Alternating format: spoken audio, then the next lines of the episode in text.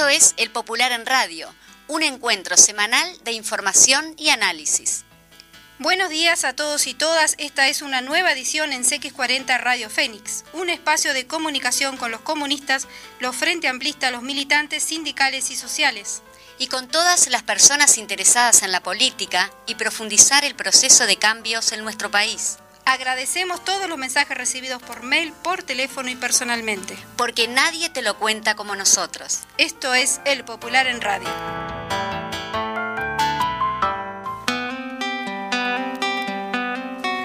Muy buenos mediodías y aquí estamos nuevamente en una edición del Popular en Radio en CX40 Radio Fénix. Buenos días María José Pedraja y Juan Landaco. Buenos el trío días. dinámico de todos los viernes. Como todos los viernes, buenos días a todas y todos. Yo me siento un año más vieja. Es verdad. Bueno, un día bastante movido, ¿no? El día de hoy. Totalmente. Y sí, Bien. movidito. Tenemos, Tenemos invitados. Como siempre. Por supuesto, como corresponde. Hoy tenemos dos invitados, Sí. Tenemos dos, sí. Uno presencial y otro que lo vamos a estar llamando por teléfono. correctamente. Y como todos los viernes vamos a comenzar con la editorial de la edición de hoy del Popular, María José. Vamos por allí, 101 años en revolución. El Partido Comunista del Uruguay llegó a 101 años de organizar la rebeldía. 101 años en revolución, porque el Partido Comunista del Uruguay nació para hacer la revolución. Ese proceso histórico que culmine con la construcción de una síntesis política y social superadora del capitalismo, con libertad e igualdad, sin explotación. Este fue un aniversario igual al 100, pero distinto. Igual porque estuvo marcado por las restricciones de la pandemia, las consecuencias de la crisis económica y social derivada de esta y de la aplicación de un ajuste neoliberal por parte del gobierno de derecha. Distinto porque la línea unitaria y de masas de organizar la lucha y levantar perspectiva tuvo resultados. Conseguimos las 800.000 firmas para habilitar el referéndum y anular 135 artículos de la ley de urgente consideración. Esto cambió el escenario político. Hoy estamos más cerca de alcanzar, en cantidad y calidad, el tamaño de pueblo organizado necesario para enfrentar y derrotar la restauración conservadora. La militancia popular lo sabe, porque fue protagonista de esta hazaña, y eso se notó en el paro y la gigantesca movilización del 15 de septiembre. Y como el Partido Comunista es parte de nuestro pueblo y de sus luchas, esa es nuestra historia. También ese estado de ánimo se reflejó en el 101 aniversario. Cientos de asambleas de agrupaciones, el corazón organizativo y militante comunista, se realizaron a lo largo y ancho del país, pintadas, carteler- cartelerías, inauguración de locales y hasta una marcha en Paysandú le dieron color y calor a este 101 aniversario. es que las y los comunistas tenemos muchas cosas para celebrar. La existencia del Partido Comunista de Uruguay como una fuerza política real. 101 años después de su fundación es en sí misma una victoria. El imperialismo, la oligarquía y el fascismo han intentado todo durante estos 101 años para que dejáramos de existir. Los ataques permanentes, los despidos selectivos, los atentados y hasta el intento planificado de la eliminación física de nuestros militantes, con miles de presas y presos, cientos de asesinados y desaparecidos, durante la dictadura fascista son una dramática muestra de ello. Esa campaña anticomunista tiene nuevas formas, pero igual intensidad hoy. Pero aquí estamos, con esperanza y orgullo por ser y estar.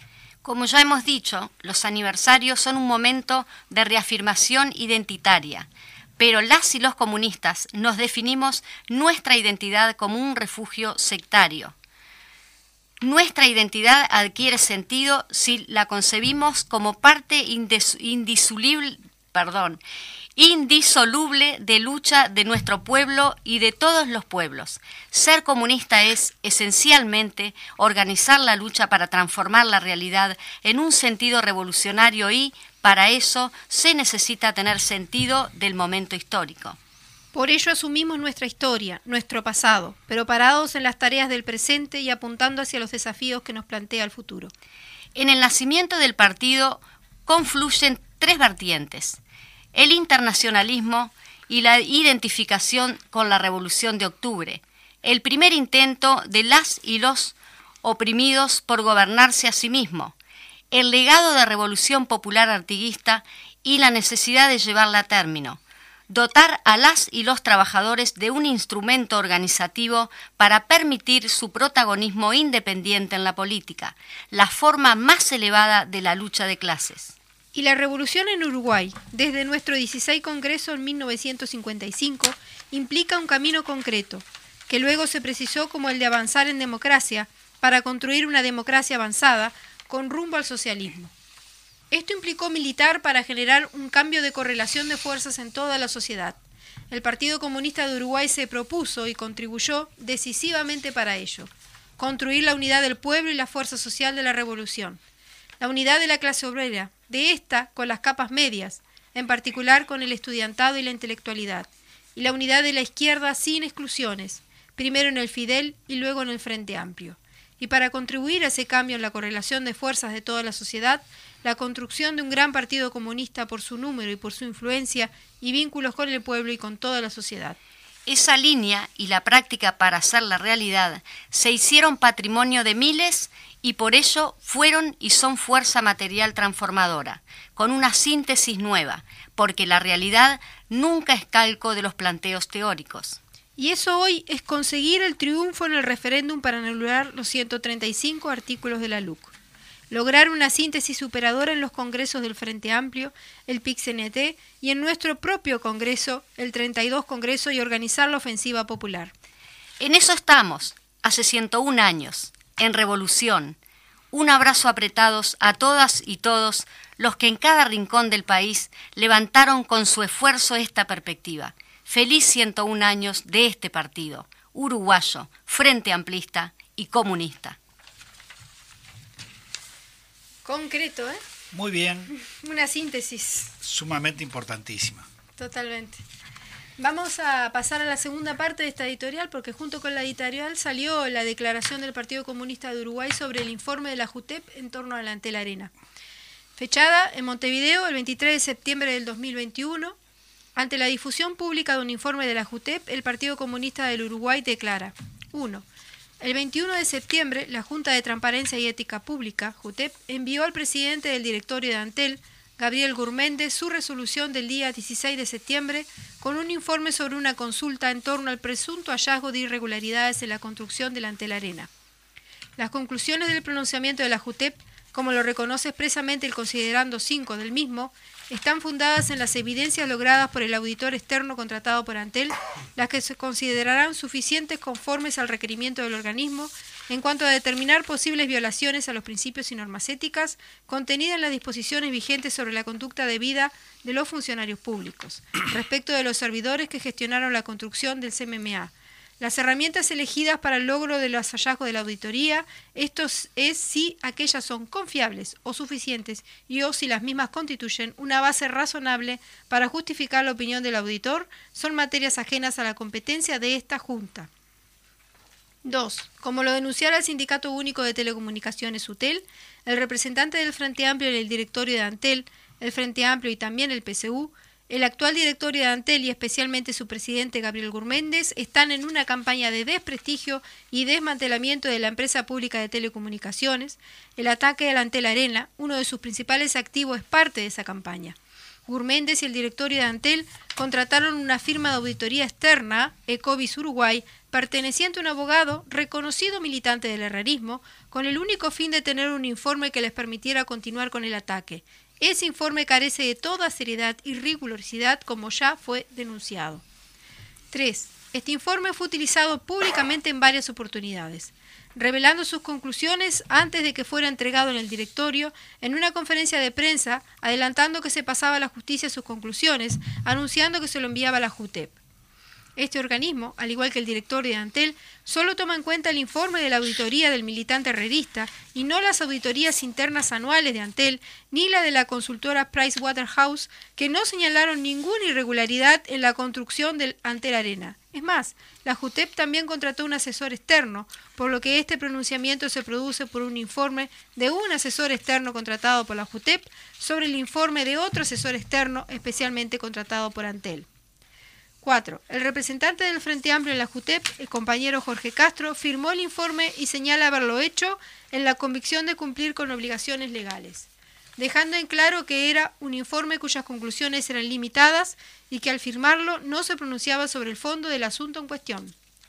Desde nuestro punto de vista fue un grave error el haber desestimado la utilización política del informe para la profundización de los ataques a las gestiones anteriores. 5. El Partido Comunista de Uruguay, tras la notoria utilización pública de este informe de la JUTEP por parte de Gurméndez, al igual que otros integrantes del Partido Nacional, en su campaña de golpear ante la arena, considera que en la actuación del compañero Jorge Castro hubo un error de apreciación ratifica todos los pronunciamientos públicos del Frente Amplio, de Sutel, del propio Partido Comunista, en torno a la inexistencia de irregularidades en la construcción de la telarena y de común acuerdo con el compañero Jorge Castro, pone su cargo a disposición del Frente Amplio a quien representa al compañero y ante quien debe rendir cuentas. Firma la declaración el Comité Ejecutivo Nacional del PSU. Muy bien. Por aquí creo que está todo clarito y, y dicho.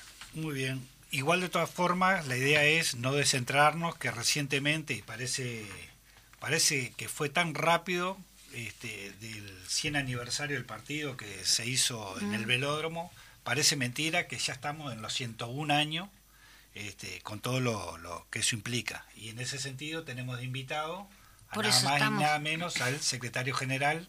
Secretario Nacional de Organización del Partido. Exacto mira cómo te presentamos, Guillermo. Guillermo Regerman. Bienvenido, Guillermo Regerman, a El Popular. Por primera vez te tenemos aquí. Bueno, buenos días o buenas tardes. Un saludo a toda la audiencia. Bien, bueno, partiendo en este sentido, sabemos que hay un despliegue sumamente importante y lo que se dio en el marco de estos 100 años, que recién fue el 21 de septiembre, el despliegue que tuvo el partido. También algo se remarca en el editorial, pero bueno, justamente nos gustaría tener algún más detalles. Detalles. Bien, eh, nosotros en realidad, desde el punto de vista de la organización del partido, trabajamos en este aniversario fundamentalmente en la realización de las agrupaciones, que son los organismos de base de nuestro partido. Eh, nos propusimos un plan, al igual que el año pasado, de reunir alrededor de unas 300 agrupaciones a nivel nacional con la característica efectivamente que son agrupaciones para, festejar el aniversario del partido, elementos de, reflexionar, de, hacer balance del trabajo en cada uno de los, de los lugares, pero en particularmente este año le asignamos la tarea de que esas agrupaciones tuvieran un carácter abierto, eh, donde se invitara a los amigos del, del partido. Estas asambleas arrancaron, algunas un poquito antes del 21 de septiembre, eh, no fijamos que fueran solamente en, esta semana, o sea que van a proseguir las asambleas durante todo el mes de septiembre y en algunos lugares del interior, a veces más alejado, de, poca llegada, hasta se van a realizar asambleas aniversario en el mes de, de octubre. Por lo tanto, vamos a mantener ese trabajo constante que tiene como objetivo fortalecer la organización de base de nuestro partido también con algunas intenciones de la llegada al conjunto de los afiliados del partido.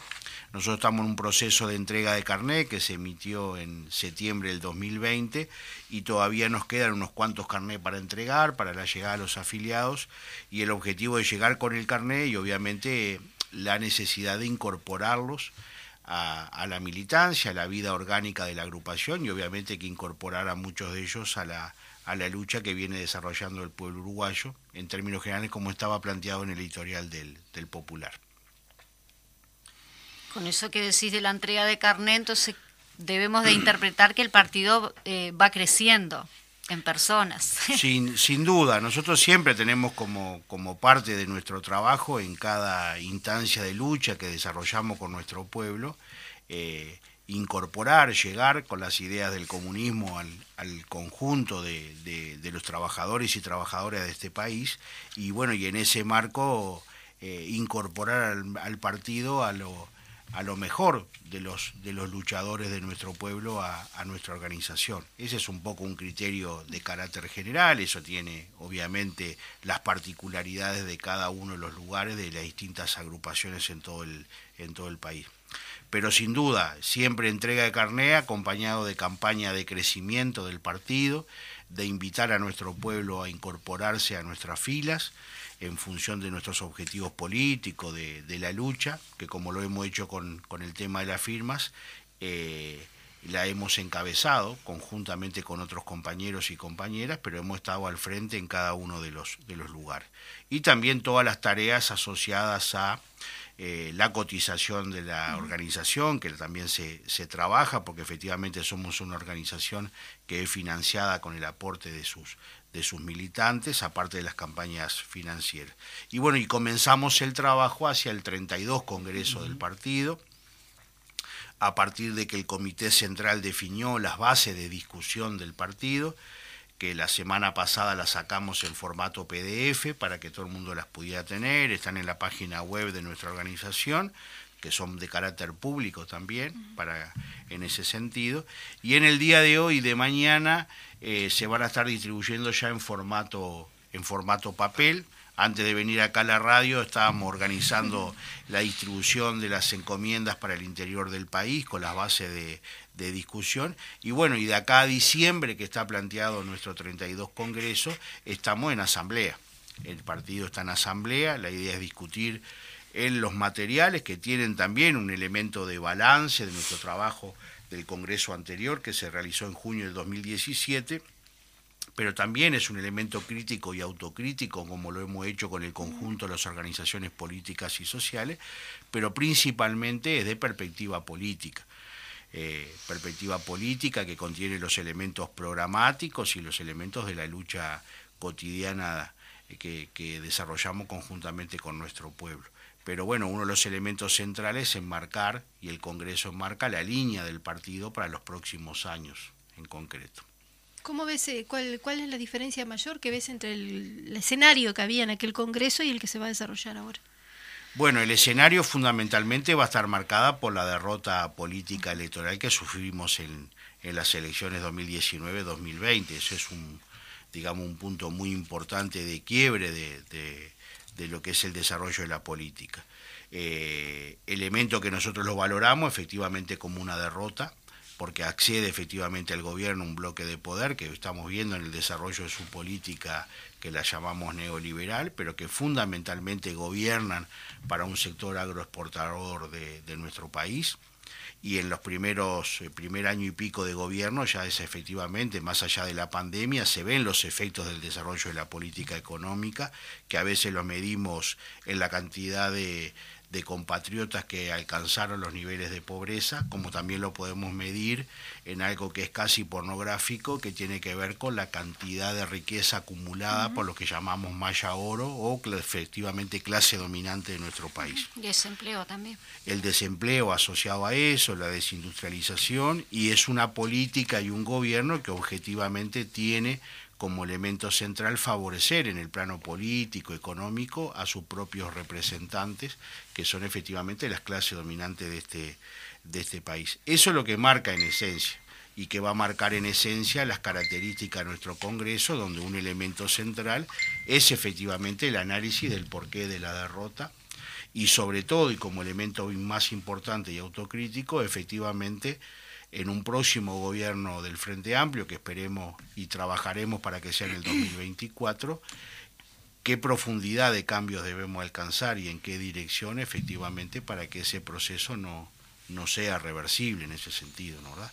de la profundización de los cambios, de necesidad de desarrollos políticas con otra intensidad, que también el propio Congreso del Frente Amplio que se va a desarrollar el 2 y el 3 de octubre también lo va a estar discutiendo, ¿no? O sea, los errores también efectivamente el ingreso de la derecha o la toma del gobierno por parte de la derecha también eh, sobre la base de nuestros propios errores que hemos cometido en los gobiernos del Frente Amplio.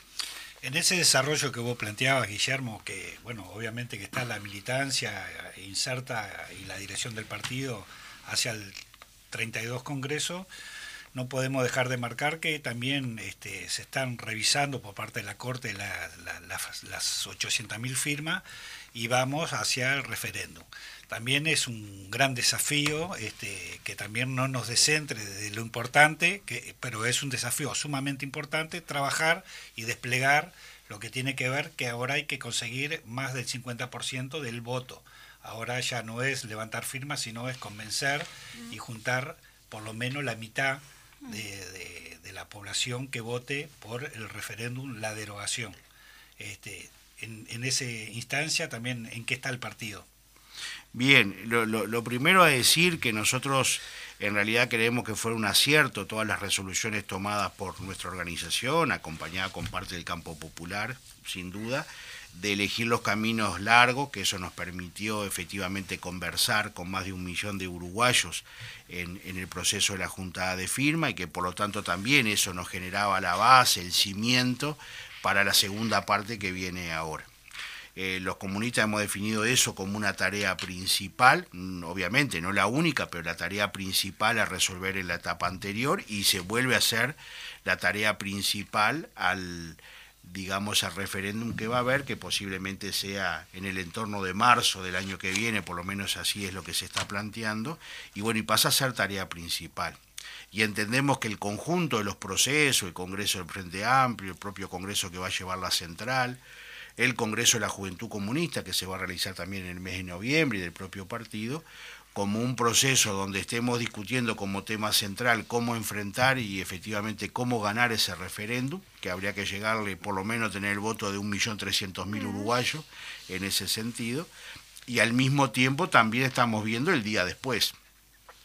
Ganamos el referéndum, que, que, nosotros creemos que tenemos las condiciones para hacerlo, no va a ser fácil, pero que tenemos las condiciones para hacerlo, pero hay que estar pensando también en el día después, cómo encauzamos, qué perspectiva le damos a la, a la lucha en términos, en términos generales. Obviamente que ganarlo es una necesidad efectivamente de ponerle un parate al gobierno de, de derecha, hacer un punto de digamos de inflexión en el proceso que tenemos y pasar el campo popular a la, a la ofensiva, que tendrá una primera respuesta en el, en el 2024 en las elecciones nacionales. Pero bueno, nosotros concebimos el proceso del referendo y el proceso de la lucha populares como una continuidad.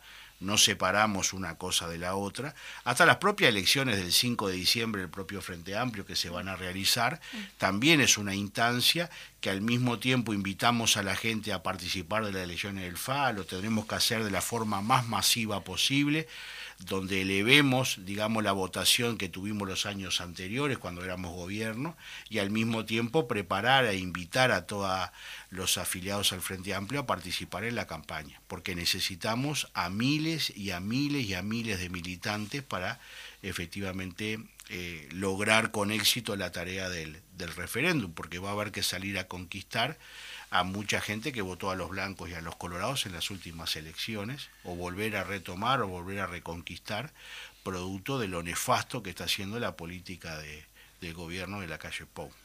Sí, que dicho sea de paso, ya se están preocupando ahora, sí, de informarle a la gente de qué se trata la LUC. Obviamente con otra versión, ¿no?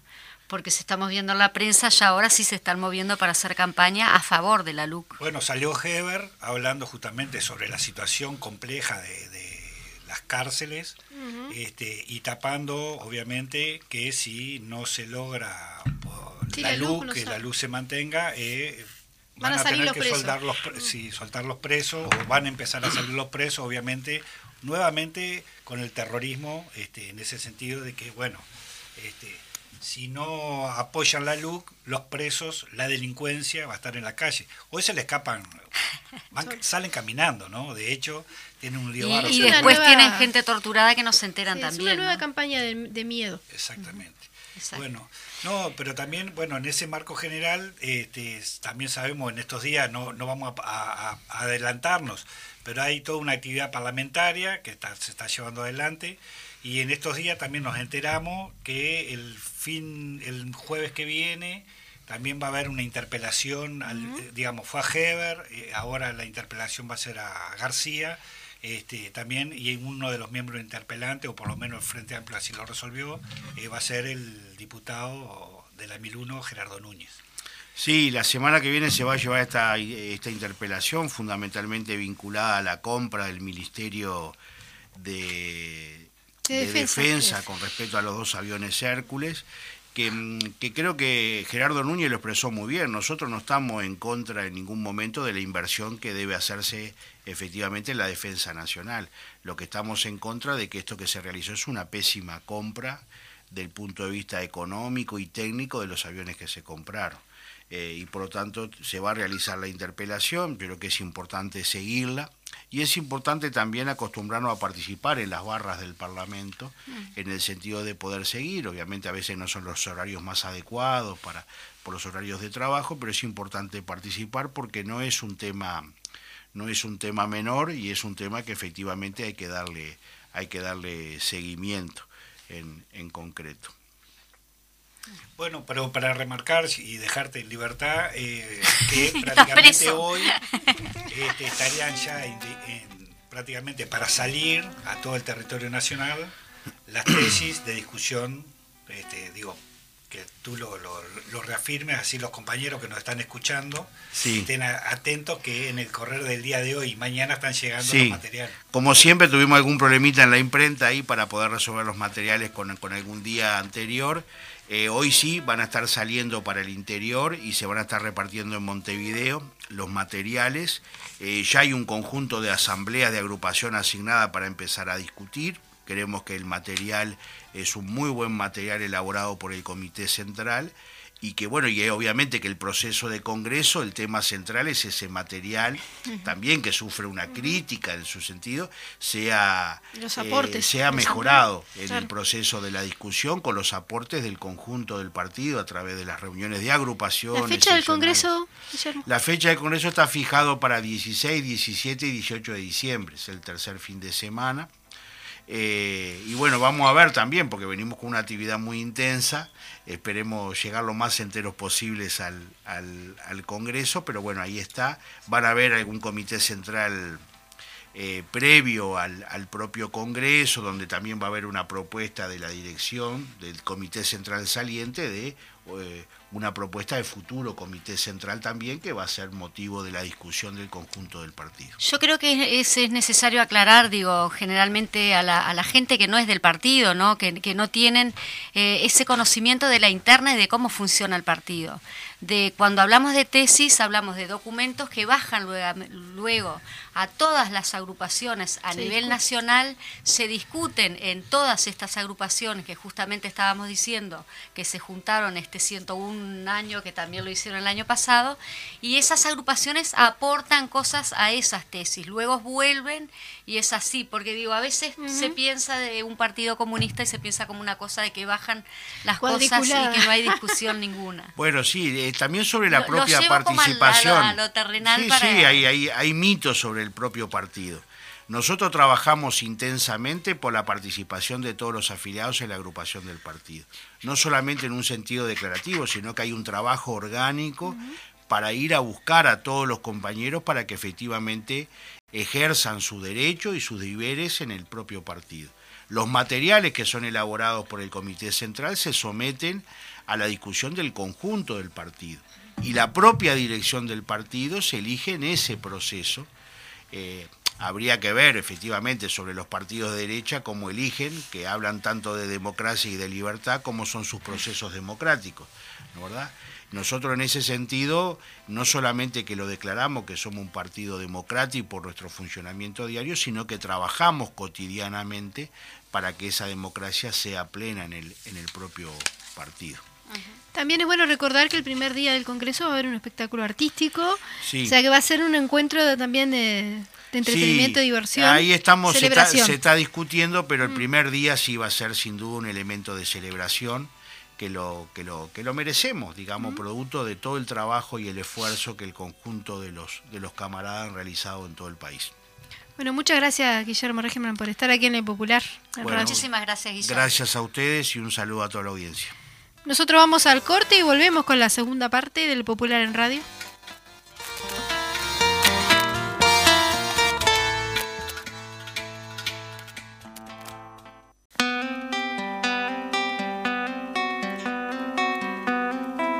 volvimos al aire y en cuanto a lo que ya habíamos informado sobre la JUTEP, también tenemos una declaración que sacó el Frente Amplio y que dice lo siguiente. Ante el informe de JUTEP en relación ante la arena y la renuncia de nuestro representante en dicho organismo, declaramos, uno, Tomamos conocimiento de la renuncia del compañero y de la fundación correspondiente. Dos, Señalamos nuestra preocupación por un inadecuado e insuficiente procedimiento para dar sustento a un informe sesgado que, entre otras cosas, no toma en consideración estos estudios, no se entrevista a los implicados y, como se señala en el propio informe, reconoce que el organismo no tiene forma de saber si las bases sobre las que se expide son confiables. 3. Destacamos que la construcción de Antel Arena es un ejemplo de cooperación eh, público-público que se realizó en el marco de una política que permitió a Uruguay posicionarse en la vanguardia a nivel mundial en el área de las telecomunicaciones y un significativo aporte a la cultura y el deporte de nuestro país. Fue parte de una visión global junto al proyecto de fibra óptica al hogar y a la amplia cobertura de acceso a la tecnología y a la información y la comunicación. La construcción de una data center en Pando, el cable de conexión submarino que potencia la vinculación de Uruguay al mundo, entre otros logros. 4. Respaldamos firmemente a las autoridades responsables en los gobiernos frente amplistas que en su momento participaron en la realización del proyecto Ante la Arena 5. Reiteramos nuestro compromiso con la defensa de las empresas públicas ante las políticas de desinversión y privatización que el Gobierno lleva adelante. Antel es una empresa que ha sido sumamente exitosa, líder en el marco de las telecomunicaciones y que ha volcado millones de dólares a rentas generales y han permitido desarrollar políticas públicas en beneficio de los y las uruguayas. 6. Finalmente, no puede dejar de mencionarse que este hecho ocurre con una clara intención de desviar la atención en momentos en que la ciudadanía está atenta a los problemas de la concesión portuaria, a los hechos que motivaron la renuncia del ex ministro de Turismo y a las situaciones sucedidas con la población privada que son, que son responsabilidad del actual gobierno de coalición, en el contexto de una respuesta popular creciente a la política regresiva instalada y que, con el horizonte del referéndum sobre la LUC. María José Rodríguez, Ricardo Erlich, coordinadores. Por allí teníamos la declaración del Frente Amplio. Muy bien. ¿Tenemos ahí en, en línea?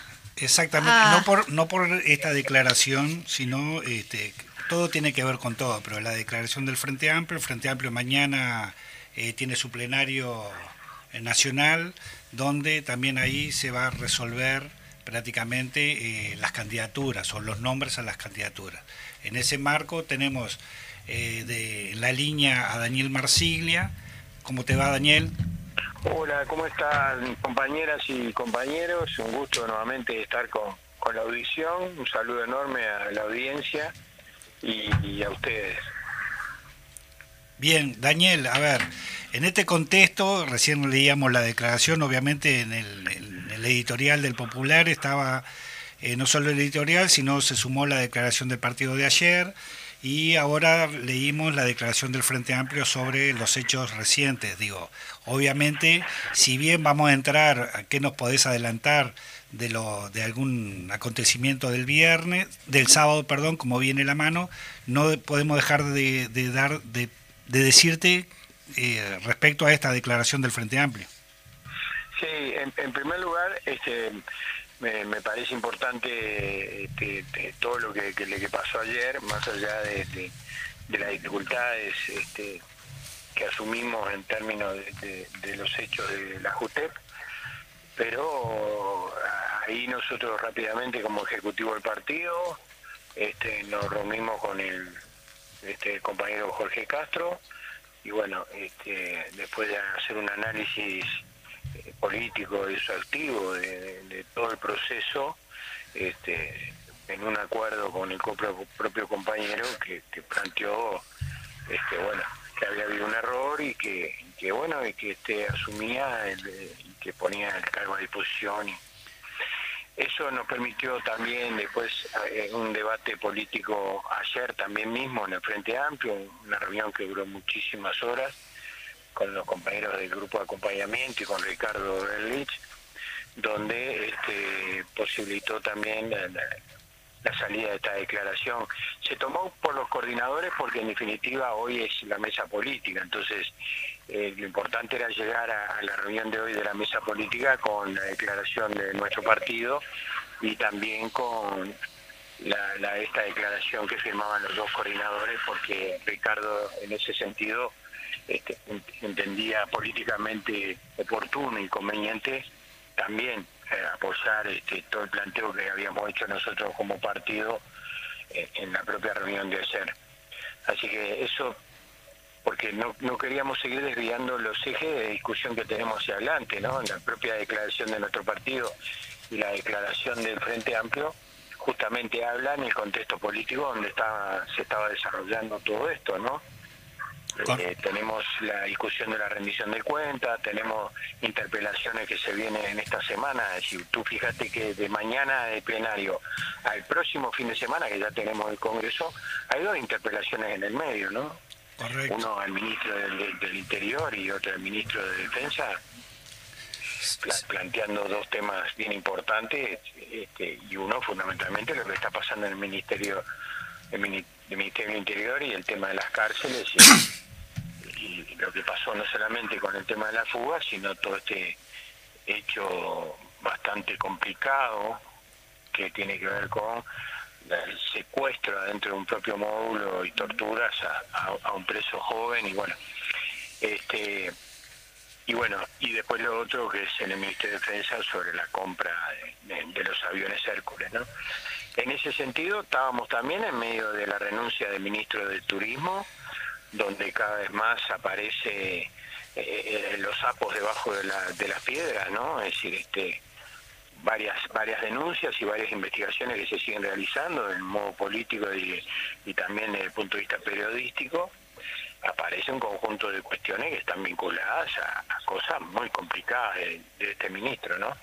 Sin Pero tan loco es esto que está pasando que el propio ministro de ser este, denunciado e investigado quiere ser denunciante, este, llevando nuevamente a tratar de enlodar el trabajo de los 15 años del gobierno del Frente Amplio en un ministerio eh, de, turismo como fue en aquel momento, que fue una una de las llaves y una de las puertas de entrada del crecimiento del PBI en términos de cómo se denomina eh, la exportación, importación de turismo, ¿no? Es decir, es, un elemento clave que posibilitó también una distribución en términos de ingresos, de salario y de riqueza de, lo que vino por esa vía. Fue un rubro muy importante en el crecimiento de la economía en, nuestro, en nuestros 15 años de gobierno. Y quiere jugar en, esa cancha para ensuciar, ¿no? Este, eh, absolutamente todo. Y lo otro, que sigue siendo para, nosotros también una de las cosas más graves, que es la entrega de la soberanía nacional a través del puerto. Eso sigue estando ahí, se está armando toda una carpeta para que eso vaya a la justicia penal. Y por lo tanto, en ese cuadro, ellos, para tratar de desviar toda la atención, colocan un elemento totalmente sesgado, como fue el, informe de un, una auditoría externa que la manda a hacer el propio presidente de Antel, yo le llamo, es una, una auditoría a la carta, ¿no? a la medida de lo que pedía el presidente, ¿no? porque en todo caso hay eh, conjuntos de, auditoría que se hicieron con, por Antel, por el Ministerio de Economía nuestro en aquella época, porque la construcción del Antel Arena eh, no se encuentra en dos periodos de gobierno, y por lo tanto eso estuvo controlado absolutamente. Pero aparte dejan de lado una, una auditoría como la de Pricer House, que nada que ver, que tiene que ver, que podemos decir que es de Antel, sino que es una externa, que tampoco encuentra nada y sin embargo ese dato no se pone a consideración del informe. Y a su vez la JUTE lo que hace es contratar un externo también para que haga un, este, de alguna manera un informe sobre un informe en otro externo. Ah, entonces era medio... Y bueno, pero por ese lado, de alguna manera, ellos están vinculando ese hecho para tapar todos estos temas. Pero bueno, volviendo a, a, lo que tenemos mañana, ¿no? Como decían ahí ustedes, los compañeros. Simplemente quería colocar esto porque me parece que ese es el contexto político del debate y del plenario nacional que tenemos mañana, que fundamentalmente tiene dos puntos, ¿no? Uno es el reglamento de la elección interna, que eso va a estar siendo aprobado en la mesa política, y otro fundamentalmente es las compañeras y compañeros que este, se van a votar para eh, iniciar de alguna manera ser candidatos que pasarán al Congreso para que sean habilitados para las elecciones internas del 5 de, diciembre. Bien, pero Daniel, ahí eh, quería remarcarte, o, por lo menos que, que, también nos dijeras a nosotros, a la audiencia, si bien mañana este, se aprobará este, los nombres a, a pasar a elecciones para presidir el Frente Amplio, también eh, se va a elegir la dirección del Frente Amplio a nivel nacional. Digo, no, no solo centrar en los ah, tres nombres que van a pasar, si bien son importantes, que van a conducir, pero en definitiva se está eligiendo toda la dirección. Son, este... seis, son, seis, son seis elecciones en el mismo tiempo. ¿no? Esto es lo que marca, y, y para mí es el valor sustantivo de esta fuerza política, ¿no? el carácter profundamente democrático de nuestra fuerza política, ¿no? No existe en el país eh, este tipo de elecciones. El mismo día, el 5 de diciembre, elegimos seis, seis, son seis elecciones, porque se elige el presidente de la fuerza política a nivel nacional, los presidentes de la fuerza política a nivel departamental, se eligen las listas de los sectores a los plenarios nacionales y las listas de los sectores a los plenarios departamentales y se elige la lista de los compañeras y compañeras del movimiento a nivel nacional y a nivel de los departamentos. Es decir, es una elección profundamente amplia y democrática y participativa que esperemos que este, entusiasmemos al conjunto de compañeras y compañeras de todo nuestro Frente Amplio y los que puedan participar este, ese mismo día, porque también la elección eh, significa no eh, el respaldo a un proyecto político, a una fuerza política, el respaldo a lo que significó este, la gestión de los 15 años de gobierno cuando estaba el Frente Amplio en el gobierno, eh, el pararnos desde el punto de vista de la resistencia, la lucha y la organización del Frente Amplio en el medio de lo que significó el ajuste brutal y descarado de las políticas económicas del gobierno multicolor en plena pandemia, se jactaron y, se felicitaron por haber ahorrado millones y millones de dólares cuando por otro lado le prohibían a los niños en la escuela repetir un plato de comida, pero ellos se felicitaban, se felicitaban haber ahorrado y no les importó que en corto tiempo este, creciera en más de 100.000 pobres nuevamente, la pobreza en este país, más de 60.000 desocupados, el cierre y el quiebre de pequeñas y medianas empresarios, es decir, pero ellos festejaron, festejaron el ahorro, ¿no? En medio de una pandemia brutal, brutal, que todavía tiene sus consecuencias a nivel económico y social, no solamente en el Uruguay, sino en el planeta, ¿no? Este, desde el punto de vista global, todavía las economías no logran salir de esa situación, y la salida, como siempre, va a ser una salida de cómo ha salido históricamente el capitalismo, ¿no? De mayor concentración y centralidad del capital y dejar el tendal de de países pobres, eh, el, desigual, el crecimiento de desigualdad de la pobreza. Es decir, eso no es parte de, lo que nosotros también creemos que la gente el 5 de diciembre tiene que ir a votar para reafirmar el compromiso de seguir luchando por, por un proyecto político como Frente Amplio, que tendrá que construir su programa este, colectivamente también, más, pero que eh, eh, esta elección significa muchísimo en el plano de reafirmar principios, valores de, nuestro Frente Amplio. Así que, por lo tanto, comparto totalmente, no es solamente la elección, pero el problema que tenemos es que mañana lo que se elige es los candidatos a la Fuerza Política Nacional, porque hay un tiempo todavía que va hasta un 10, 11 de octubre, creo por ahí, que tiene que ver con los candidatos de las candidatas y candidatos a las distintas presidencias de las departamentales. Y tenemos un tiempito más. Perfecto. También en este marco de la elección de la dirección eh, se instala en la brevedad el Congreso del Frente Amplio, donde también, bueno, ahí se van a discutir los documentos, este, respecto a eso. Y si también nos podés más o menos este, informar cómo, cómo va organizado, cómo está organizado este, en ese sentido la instalación del Congreso. Bien, la, la, idea porque también todo esto tiene un protocolo por el tema sanitario que uno sigue viendo. Lo importante es que el Congreso va a ser presencial, este, ya se tienen alquilados los locales este, para poder cumplir todo el, protocolo que, se exige también para este tipo de eventos.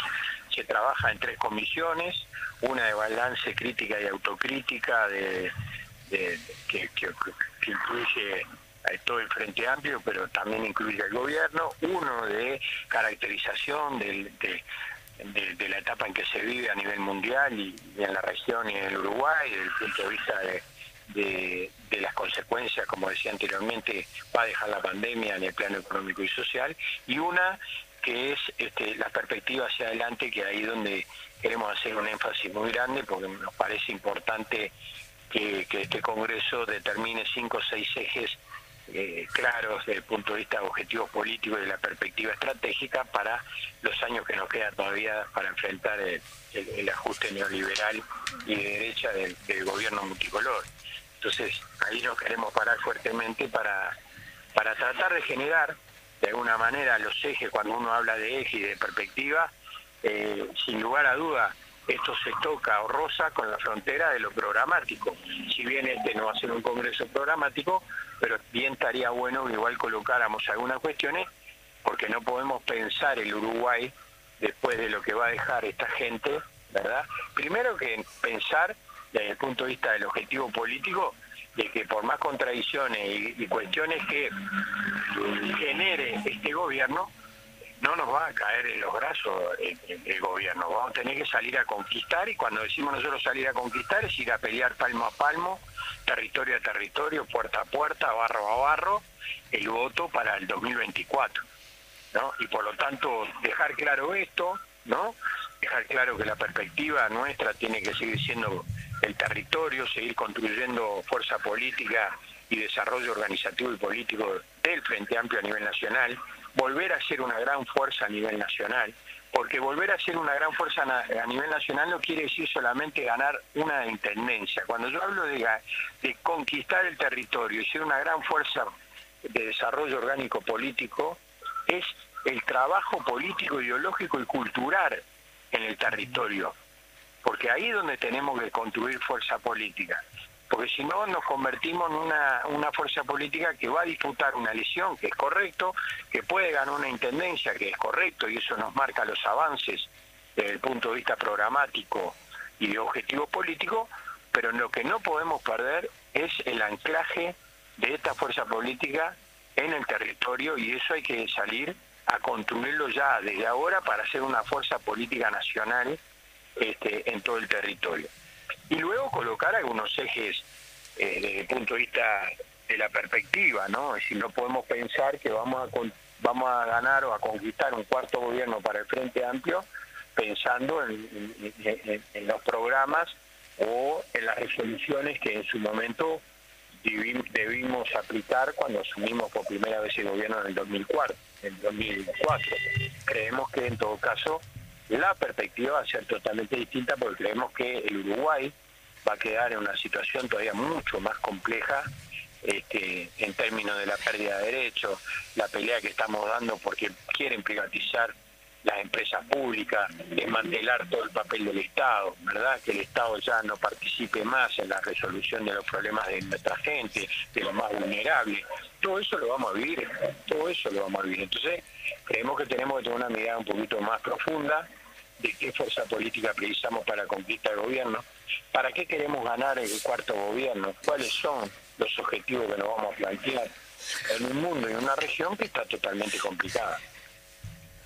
Daniel, aquí Victoria, quería consultarte cómo ves parado al Frente Amplio en este marco que estabas comentando recién en cuanto al referéndum contra la LUC. Bueno, ese, ese para nosotros es uno de los objetivos centrales, ¿no? Eh, todo lo que nosotros decíamos la otra vez, compartiendo con ustedes también, que el Frente Amplio tiene una agenda interna muy pesada, pero que la agenda interna no puede de ninguna manera eclipsar el objetivo político central de la etapa, que es el referéndum Y cuando yo hablaba de la construcción de la fuerza política en el territorio, porque una de las cuestiones que, tenemos que seguir profundizando, pero que tiene que ver con esa autocrítica que en los papeles nosotros lo colocamos bien, que es una suerte de separación entre el campo popular o las organizaciones sociales y nuestro proyecto político, eso de alguna forma lo fuimos resolviendo, no sin contradicciones, no sin matices, cuando salimos que nos encontramos en el territorio con el bloque social, ¿verdad? Con el movimiento sindical, los estudiantes, las cooperativas y un conjunto de organizaciones sociales que participaron activamente de esa recolección de firmas junto con nosotros. Entonces, ahí es donde nos queremos parar cuando decimos este, el desarrollo orgánico de nuestro Fuente Amplio, pero también del conjunto de organizaciones y de ese bloque social y político. Y por lo tanto, para seguir en esa batalla por lograr el objetivo de eh, anular, derogar los 135 artículos en el próximo referéndum, tiene que seguir siendo nuestro paro y nuestro objetivo político central. Y lo va a hacer, lo va a hacer no solamente el plano del partido, sino que lo va a hacer desde el plano de todo nuestro Frente Amplio. Y por eso, en el Congreso, está uno de los elementos políticos centrales que ya tenemos definido, es la preparación de la fuerza política para dar esa batalla, ¿no? Porque tenemos que seguir con ese empuje, que para mí hay dos hechos eh, enormemente significativos, ¿no? que mueven un conjunto de otras cuestiones. Una fue haber logrado las 800.000 firmas y la otra la maravillosa movilización de, del pasado 15, ¿no? Es decir, ahí, compañeros, tenemos dos elementos que generaron impactos desde el punto de vista de la subjetividad y del plano de la organización y de la lucha del campo popular que nos colocan en un peldaño este, un poquito más arriba para seguir dando las batallas que tenemos que dar. Muy bien, y reafirma lo que vos decís, reafirma el método que se viene llevando adelante para justamente ir acumulando en las dos ítems que vos recién decías, las 800.000 firmas y lo del 15, el paro del 15, la movilización, la concentración este, de la gente, que eh, obviamente que todas las fuerzas políticas de, izquierda y progresistas tienen que poner ojo en, eso que se generó. Bueno, cómo se aprovecha eso para la organización a nivel nacional.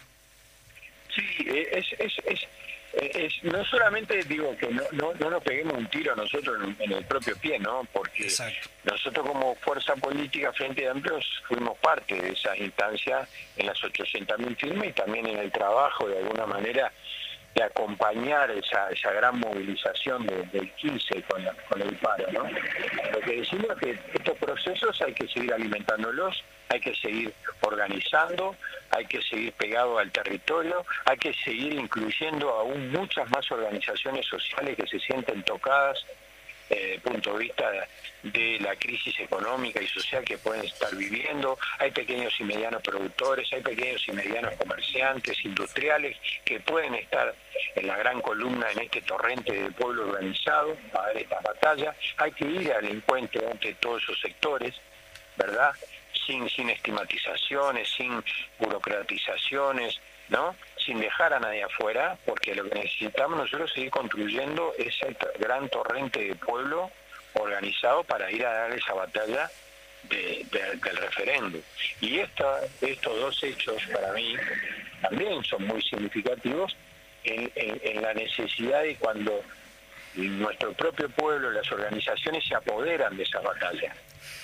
porque acá hay un apoderamiento muy fuerte de esos dos hechos que nos permiten ese salto eh, cualitativo y cuantitativo, ¿verdad? En el plano de la organización y de la lucha por objetivos superiores. Entonces, tenemos que seguir por ese trice, tenemos que seguir por ese camino de acumulación muy potente, bien amplio, bien amplio, compañero, bien amplio desde el punto de vista social y político para lograr el objetivo. Daniel, eh, no solo el gobierno es tirano, sino el tiempo también es tirano.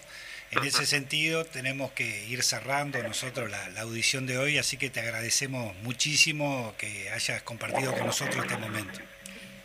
Muchísimas gracias a ustedes, como siempre. Eh, es un, placer para mí, un gustazo estar en esta audición porque uno acá puede trasladar toda la línea de nuestro partido, cómo se despliega en todo el frente de, de luchas, en todas las organizaciones, en el contacto permanente con nuestro pueblo sobre la base de que nos quieren este, eh, eh, ocultar lo que es verdad y nos quieren sacar de, la Troya. Bueno, acá está este partido, este Frente Amplio y esta clase obrera. Muchas gracias, Bueno, muchas gracias. Antes de irnos, como siempre, quiero saludar a todos los programas que hacen posible, bueno, todos los que tenemos, que es eh, en principio La Mecha, que está los lunes, los martes Voces de Montevideo, los miércoles eh, a la izquierda Late el Corazón, los jueves Cultura en Casa y bueno, los viernes los clásicos El Popular en Radio. ¿Y por dónde nos pueden escuchar, ver y leer? Por www.elpopularuy.com. Bueno, muy bien, saludos a la audiencia y nos veremos el próximo viernes. Nos vemos, chau chau. Gracias nos vemos el viernes. por haber estado por acá. Muchas gracias, saludos a todos.